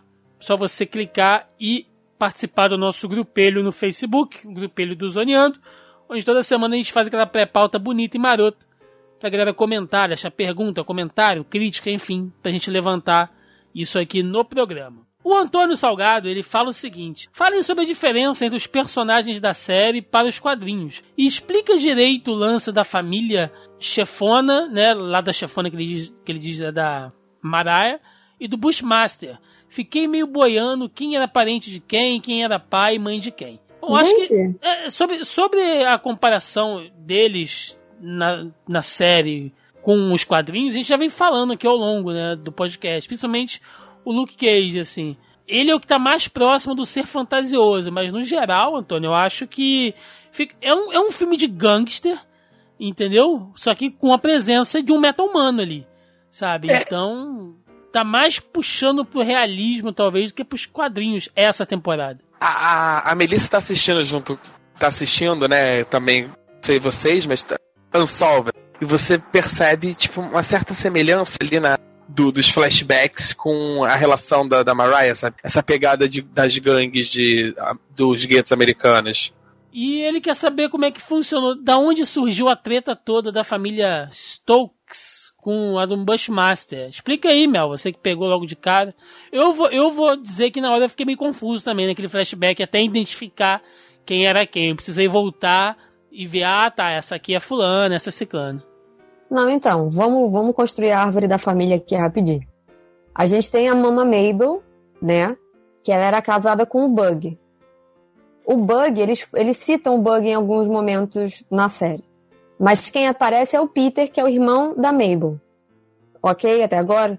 Tio lá da, das crianças, né? Que a Mama Mabel é mãe da Mariah. Por isso que é Mama Mabel mas era um apelido para todo mundo. E ela era casada com o Bug, que foi o cara que fez o acordo com o pai do Bushmaster. Só que ele passou o pai do Bushmaster para trás. Eles eram sócios, 50-50 para cada um.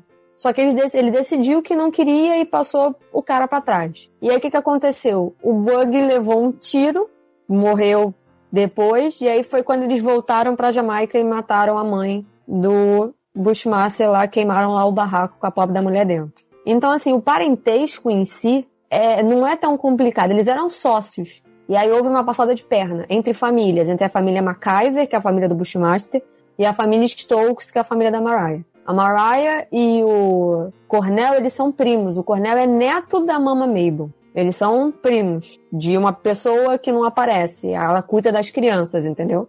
Meio matriarca assim da família. E essa é a família. E a, tem um pequeno porém. A gente já deu vários spoilers, mas a, a filha da Mariah, ela é filha de um parte do, do tio da Mariah. No caso. O Pete. O Pete. Que é. Que, então, esse é o segredo do, do, da concepção dela, né? Exatamente. Então, assim, por isso que eu falei que não tem muita coisa, porque eles falam isso o tempo inteiro. Acho que a dificuldade está na maneira como eles se, referem uns aos outros, né? Porque, tipo, é mama, é, é, é tio, então, assim, fica difícil é, saber da hierarquia familiar ali, porque não é tio, né? O cara que morreu lá queimado, o Anansi, ele não é necessariamente tio, laços de sangue, não é, não é realmente tio do Bushmaster, mas ele ajudou a criar ele, então tem essa conotação né? Ele adotou o cara, então é uma coisa muito mais de uma relação amorosa do que uma relação de sangue. Entendeu? Diferente da família Stokes, que tá todo mundo ali, mesmo sangue ruim. Mas no caso do Bushmaster tem mais uma coisa de família, comunidade, não só de laços é, sanguíneos.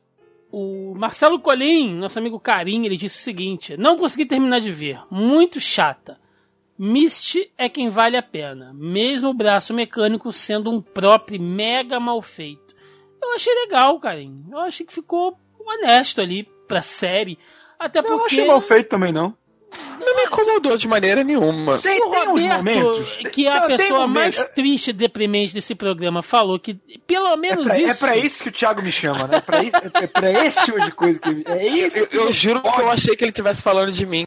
Tô mais triste. Desculpa, é. Roma. Não, Roberto cara, roubou meu título. Não, é, eu, eu, não se pode acabar uma Copa que aí vem o Thiago querer pisar em cima da pessoa que sente a saudade da Copa do Mundo. Mas, mas, cara, eu vou te falar, não tá mal feito mas eles cometeram um erro que eu, eu achei em algum momento que ia ter, que é. Nas cenas em que, em teoria, ele é efeito especial, ele tá um braço bem fininho. Né? Um braço que, que combina com, com o braço físico da personagem. Só que tem cenas em que ele é um prostético, né? Que ele, ele tá por cima do braço, ele fica uma parada grossona, assim, tipo, caralho, o que é aquilo? Não é tipo, É. não tá mal feito. É só a diferença das cenas em que ele tá sendo efeito especial e das cenas em que ele é efeito prático, sabe? Não me incomodou tanto, porque pelo menos nas cenas de efeito prático, ela geralmente tava. Ela não tava em primeiro plano, ou ela tava com o braço meio pra trás. Eles davam umas jogadas de câmera, tipo os antigos efeitos práticos de filmes de terror, de quando a mão era amputada, sabe? Pra não parecer um braço gi- gigante. Eles faziam umas jogadas assim, dela tá com o braço meio dobrado pra trás. Pra... Então, assim, eu achei honesto, sabe? É, tem um limite no, no orçamento da série, mas eu achei honesto. A Carol Martins, né, nossa amiga Tibi, aqui do Sala da Discórdia, falou o seguinte: Realmente, vale a pena ou caiu o nível como a maioria das segundas temporadas desses seriados? Eu acho que ela se refere aí às segundas temporadas das séries da Netflix, né? Então a gente só pode. Embora eu acho Demolidor segunda temporada boa, cara. eu acho boa até a parte do Justiceiro. Eu não tô falando dos casos do Justiceiro, não. Mas quando entra Tá aquela sim, maluquice tá de sim. ninja com a Electra, eu acho uma merda. Fica muito bagunçado. É, A segunda temporada de Jessica Jones é boa, gente. Tá? Não, não é não. É, é boa É sim. sim, Thiago, é, chuta o eu- Roberto. É horrível. Caralho, Roberto, qual o seu amor de- problema, cara? O, o meu problema é ter que assistir aquela merda de drama de mãe e filha, super-heróico, horroroso, que foi a segunda temporada de Jessica Que Jones. isso, cara? Gratuito. Por que que a gente chama o Eu queria Roberto? deixar claro que, perto do Roberto, eu tenho coração sim, tá? Tá É, isso vendo? Vocês ficam reclamando que eu sou muito triste, aí, ó. Ó o Não, olha aí. só, você é triste, o Roberto é rancoroso. Ah, eu sou, eu sou. Série uma ruim me faz ser rancoroso. Enfim, é, assista, gente. Para com essa de ai, tá chato. Gente, não ouve o Roberto, o Roberto não sabe de nada. Gravamos Assim, o podcast. tem a barriga, tem a barriga. Vamos admitir, Tem, as duas tem. séries têm barriga, sabe? Não, o Jessica Jones, bem é uma grande barriga pra na terceira deixar algo Tô tentando te ajudar, me deixa, relaxa. Ajudar, Fica na cara, eu boa. acho uma merda. Olha só, o que, a, a única. Ó, escutem lá o nosso programa sobre a segunda temporada de Jessica Jones, a gente falou lá em muitos detalhes. Só que. O, se você já começa com o argumento de ah, é chato, é muito parada, amigo, vai assistir então o filme dos, dos Vingadores, que acho que é isso que você quer ver. Entendeu? Porque não é porque a parada é baseada num quadrinho de super-herói que ele tem obrigatoriamente de ter raio laser, tiro, explosão o tempo inteiro. É, você pode fazer uma parada mais introspectiva, que nem a Jessica Jones Zero até a segunda temporada, que vira um pipocão. Não, mas, mas, tipo assim, esse questionamento que a Tibi fez eu acho interessante, cara. Que eu parei, eu parei pra me fazer uns dias atrás, que é. Pô, beleza, eu vi tudo, a- toda a segunda temporada de, de Luke Cage, tô aqui vivo, não, não perdi nenhum membro, né? Não, não morri. Mas, tipo, se eu não tivesse que produzir conteúdo sobre isso, eu estaria assistindo? E aí eu parei pra pensar e eu falei, não. Eu, eu- a primeira temporada eu mal terminei de ver, sendo que eu precisava produzir conteúdo. E essa segunda acho que foi na mesma toada, assim. É, então, como, como espectador que, que não produz conteúdo sobre isso, eu acho que eu, eu não recomendaria Luke Cage, sabe? O David Dennis, ele disse o seguinte: segunda temporada de Luke Cage foi melhor que a primeira. Ok, Sim. a opinião dele. Assim como a segunda de Jessica Jones foi melhor que a primeira. Credo. Eu também concordo, porque eu, eu falei, inclusive, isso no, no cast, o Thiago vai colocar e vocês ouçam, porque eu não vou repetir, não. E é este. Eu Vou ter que ir lá no podcast agora, Jessica Jones. Pau no cu do editor. É, né? Foda-se o editor. É. E este é o punho de ferro que eu quero ver. Ele foi melhor personagem na participação nesta série do que na própria série dele. Mas isso aí é sem sombra de dúvidas. dele. Nossa, bem melhor. O que não é muito difícil também. Vamos, vamos. Aí vamos ser ele, aí aqui. ele fez mais algumas pontuações aqui. Mariah Dillard é uma das. Se o Bushmaster estivesse aqui, ia me corrigir, né? Strokes. é, Eu, uma, eu ia fazer isso na hora, não. é uma das melhores vilãs da Marvel. Eu não sei se ele tá pegando só o Marvel Flix ele tá pegando a Marvel inteira. Mas também não é difícil, né? Se for comparar com os vilões do- dos filmes que tem aí, nossa senhora, o Barão Zemo da vida. a Mariah tá, tá bem é, posicionada. o bom é que esse ator, ele, ele é bom ator, mas não dão um papel que não seja de alemão pra ele, né? Tipo, de nazista, é só isso. É. Adorei a bissexualidade do Hernan Shades Álvares. Eu também achei bacana, assim. Eu já tinha sentido que tava rolando um negócio entre os dois ali, eu tinha rolado. sentiu que. Você achou? Eu não achei. Eu assim, achei. Eu achei Eu na achei cena bonito que eles estão sentados, que eles estão sentados num, num café. Não, acho que é no café que eles estão conversando, não sei. É, tem, é o café que é logo antes da cena do. É, Relação. ali eu senti, eu olhei e falei, hum, tem alguma coisa ali. Mas eu achei legal eles falando, né, de como é que a vida lá na cadeia é difícil e tal. Então, realmente deu uma deu uma encorpada no personagem. Eu achei, eu achei mais uma insinuação mais pra agredir o, o, o Hernan, né? Mais é masculinizar ele do que realmente uma, um- uma coisa de roteiro pra sinalizar de que eles tinham algum envolvimento afetivo amoroso. Envol- Eu não, eu não comprei isso, não. Aí, mano, se vocês assistiram Sons of Anarchy, vai procurar o final do personagem dele. Só procura. Só procura o que Ah, aconteceu com o Jim. mas não- eu acho que of Anarchy é outro patamar, né? Não, Anarchy é um, é um, é um, é um barato louco, assim. Não, não, Então. não assisti até hoje.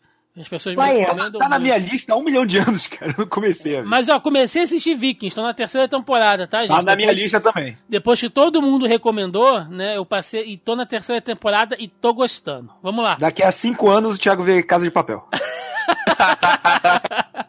Adoro Miss Knight. Prefiro ela ao protagonista. Olha aí, a Correto. Miss, a Miss geralmente é uma mão na roda aqui, né? Ah, É, meu Ah, a Deus. pessoa que disse que não faria essas piadas, né? na frente dos deficientes. Ele bota aqui: Fiquei triste pela curta participação de Claire Temple. Espero pelo menos que isso signifique o futuro casamento de Luke com Jéssica. Então o Denis já tá aí chipando, né? o casamento do Luke com a Jéssica. Mas eu acho que não, acho que não. Acho que pra essa aí não.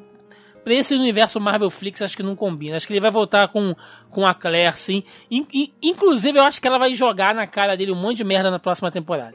É, E por fim ele botou: Gostei muito das pontas de Fog Nelson e Colin Wing.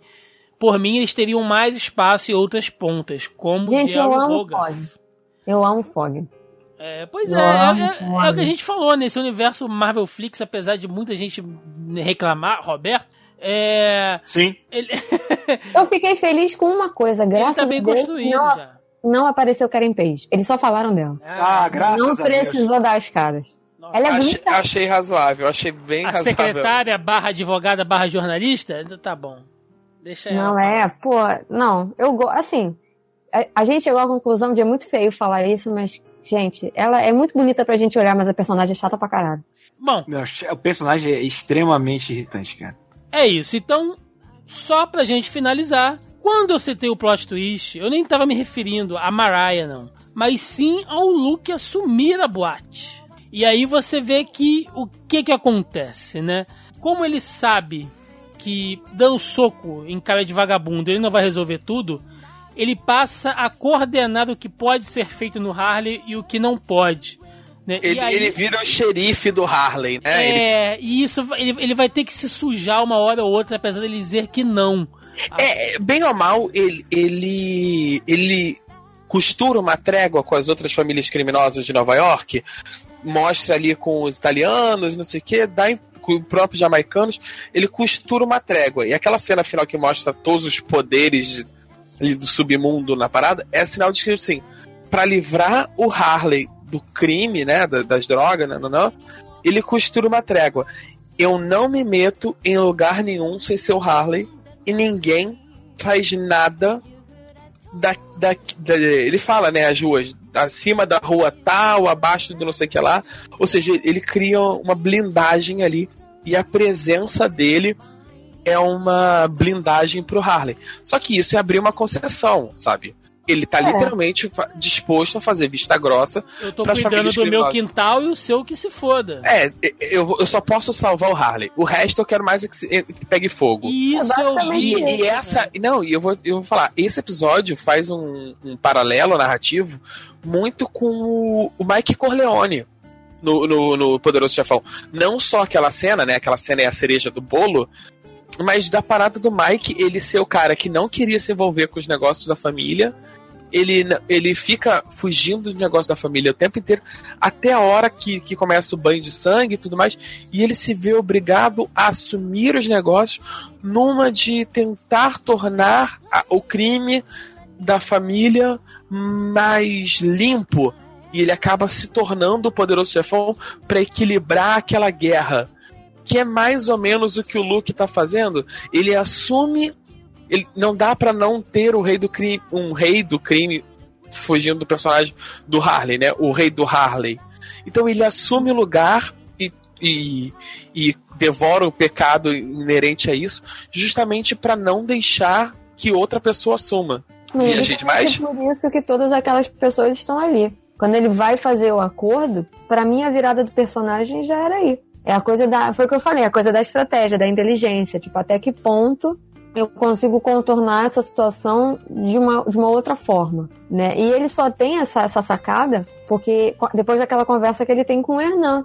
O Hernan vira para ele e fala assim: as antigas regras foram quebradas. E aí, quando ele lembra, ele fala assim: as regras foram quebradas desde o momento que o, o cara veio aqui atirou e matou o Pop. Ali já começou a confusão. E aí ele lembra daquilo. Então, quem dá essa meia, essa dica para ele é o Hernan. Que ele começa a pensar do tipo: é, é, antes tinha o crime, mas era uma coisa mais assim na surdina, não era igual agora, tá esse tiroteio louco na rua em plena luz do dia, né? Então, assim, como é que eu vou contornar isso? Que é quando ele vai lá conversar com a Corleone lá, a mulher lá italiana. Carbone, o nome, sobrenome. Então é isso, meus amigos. Podemos ir pro encerramento? Você Podemos. que manda, meu anjo. Então vambora.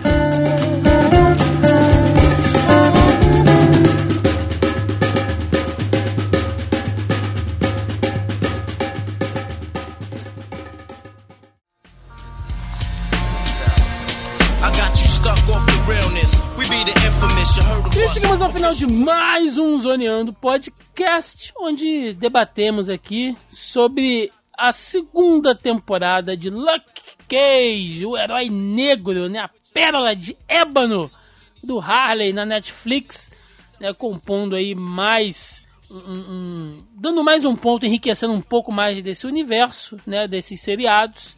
Falamos aqui dos personagens, né, tanto dos antigos como dos novos, do posicionamento, quais as tendências aí críticas, para onde a série caminhou, né? Fizemos algumas comparações aqui. Acho que foi um programa bacana, a gente conseguiu falar sobre muitas coisas.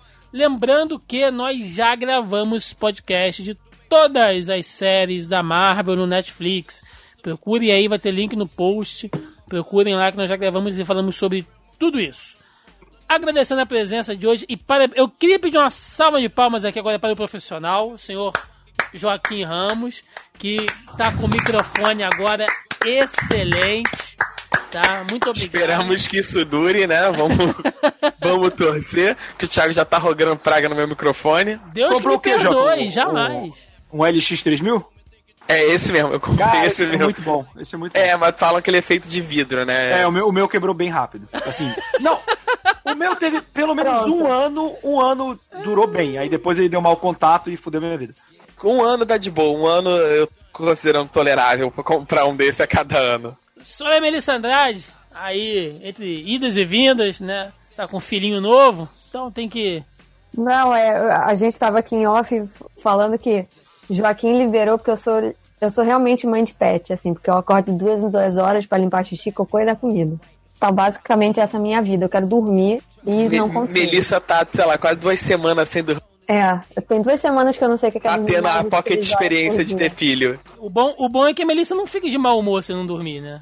Fica normal, tá, tá de boa, assim. Não, não eu não fico de mau humor. meu, meu cérebro só não funciona. Mas eu tô naquela, ela dormiu, eu durmo. Tá, tá, tá nessas. E enquanto isso tiver assim, a minha produção caiu assim drasticamente, porque eu não consigo ver. Eu não sei como é que eu consigo ver esse seriado, gente. Porque eu não consigo ver televisão. É um Garanto que se fosse do Punho de Ferro você não tinha visto, mas é do Luke Cage, né? Você foi Não, eu assisto, eu tô assistindo outras duas séries. Não, tem uma que eu tô tentando assistir que eu tô dormindo direto. Tá muito chata a série. É uma série da Netflix que tá, tá difícil. E eu tô vendo a Unsolved, que o Joaquim mencionou, e que tá muito bom. Mas eu não tô, eu não quero assistir até o final porque eu sei que não vai dar em nada, né? Porque como é baseado em fatos reais, a gente sabe do final da parada. E enquanto isso, eu tô tentando produzir o que dá no tempo que dá, então. Mas o Media Geek tá aí, gente, por favor. Continue dando essa força. Eu tô, eu tô mais tranquila em relação a curtidas e descurtidas, eu não tô tão paranoica. Então tá, tá ok, porque eu sei que eu não tô com tempo para isso. Mas saiu crítica semana passada de duas animações, do Hotel Transilvânia 3. Eu falei sobre os Incríveis 2. É, o quê? É legal o Teto Silvânia 3? Não fui eu que eu não vi ainda. Foi ah, tá. uma outra menina que escreveu. Mas eu vi os Incríveis 2 legendados. 2D, tipo, foi um milagre na Terra. Foi muito engraçado, foi muito bom, aliás. Gostei muito. Acho que é melhor do que o primeiro, inclusive. Por razões que eu explico lá na crítica, vão lá e leiam, por favor. E é isso, Facebook, Instagram, ao site, estamos aí, de pouquinho em pouquinho eu vou retomando. Se assim minha filha permitir, né, que ela tá aqui dormindo, eu tô pensando em comer, tenho certeza que assim que eu terminar de gravar ela vai acordar. Senhor Roberto II, sei que você tá triste, tá desanimado, sem vontade de cantar uma bela canção, mas por favor. Obrigado pela presença, pelo menos fez um, um contraponto aqui, né? É, eu, eu, que agradeço, cara. Quando precisar de alguém chato, é só me chamar que eu tô, tô aí, bicho. Mas é, é, sempre bom participar, cara. Eu, eu, eu gosto. Opa, eu interrompi alguém. Não, não, eu ia falar, Roberto só se empolga de 4 em 4 anos durante o período da Copa. É, então. Não, você tem que ver a mensagem final minha no Boleta Russa, ficou mó é, emocionante. que projetinho maneiro a gente fez, né, Roberto, lá no Boleto. Cara, foi, foi divertido. Quem não acompanhou, no último mês aí da Copa, a gente tava com Boleta Russa, um podcast sobre a Copa do Mundo, que durante os primeiros 15 dias, basicamente, foi diário, né, tinha podcast todo dia, uma loucura aí que o, o Thiago embarcou junto comigo e com o Denis, foi, foi surreal, cara, fazer esse projeto. E se, se eu achava que não era possível a Copa melhorar, graças ao boleto, ela foi uma experiência muito melhor para mim, né? E quem gosta de futebol pode conferir aí o trabalho que a gente fez. Ficou meia temporada porque a gente fala tanta besteira, cara, que você não precisa só ficar preocupado com, com o resultado do jogo. Mas se você gosta de coisa nerd e tal, e, e gostou da minha rabugice, se você quiser me xingar também, pode ir lá no youtube.com.br Hora Suave, que eu tô lá quase todo dia fazendo vídeo, quando dá, a gente só porque editar, filmar dá uma preguiça, então nem sempre tem vídeo todo dia, mas a gente tenta, né? É isso. Exatamente. Recadinhos de sempre, nosso canal do YouTube voltou, né? Agora que o Boleta Russa acabou, infelizmente. Foi bacana, mas deu trabalho, como o Roberto falou. Agora estamos com mais tempo para produzir, então tá rolando vídeo lá semanalmente, até mais de um no nosso canal do YouTube. Vai ter link no post aí, clica lá, se inscreve, curte né? Ajuda nós aí nessa empreitada de trazer mais conteúdo para vocês de uma fonte diferente. Dia 29 de julho, mais uma vez lembrando, estarei estarei lá no Rio Anime Club, lá no Hebraica, aqui no Rio de Janeiro, no Clube Hebraica. Vai ter link no post aí também lá pro evento. Pra quem quiser ir lá, conhecer, estiver fazendo nada. Se você for aqui do Rio de Janeiro e quiser ir lá na prestigiada, estaremos no palco, eu, Fernando Caruso, Charles Emanuel, vai ter uma galera lá apresentando, trabalhando, né? No final do evento a gente sempre toma aquele chopinho maneiro. Só colar lá com nós, que será muito bem-vindo. Eu participei essa semana de um vídeo lá no canal do O Analisador, do nosso amigo aqui, Denis Augusto, Mineirinho, onde eu falei sobre o Batman, o Cavaleiro das Trevas, né? o saudoso filme completou 10 anos aí. Então vai ter link no post para quem quiser ir lá conferir. Eu gravei um podcast sobre Homem-Formiga e a Vespa com a galera do Inominata, meu nobre camarada marvético. Sérgio Campos, o coveiro, me convidou aí para gravar este programa. Não sei se até a hora que sair aqui vai estar ao ar, mas se não, vão lá, confiram lá no Inominata 616 lá, a maioria da galera aí que é, que é Marvete podcast antigo aí já. Lá o Inominata, que é um dos maiores, né, podcasts, enfim, o Marvel Meu Meio, um dos maiores sites aí que tratam sobre Marvel aqui no Brasil. Bom, lá eu estarei por lá falando sobre Homem-Formiga e Vespa. É isso, gente. Recadinhos dessa semana. Deixa nos comentários aí a sua opinião sobre Punho de Ferro. Oh, Deus me livre. Sobre Luke Cage, segunda temporada, né? Até troquei aqui no final. Segunda temporada de Luke Cage. Se vocês gostaram, façam suas comparações, falem a sua opinião, seu posicionamento sobre esse universo do Marvel Flix, né, dos heróis da Marvel no universo de seriados da Netflix. Então é isso, meus amigos. Ficamos por aqui e até semana que vem. Um abraço e até mais. Valeu! Falou! Welcome to Harlem, the home of innovating. Legacies, stories of gods killing Satan. Where they honor Harlem's father, Philip Payton. The Renaissance in the making. Ellington, Garvey, Joe Lewis, Lena Horne, Malcolm, Maya, Louis Armstrong. But now crime is the new crave, so it's a new crusade. So salute the Luke Cage, fight for the cause. All the way to the top, rivalry wars, life could be lost, no type of remorse. Forward always for pop until the crown is rightfully yours. But success brings sacrifice. And no one was at stake, the pressure could crack a pipe.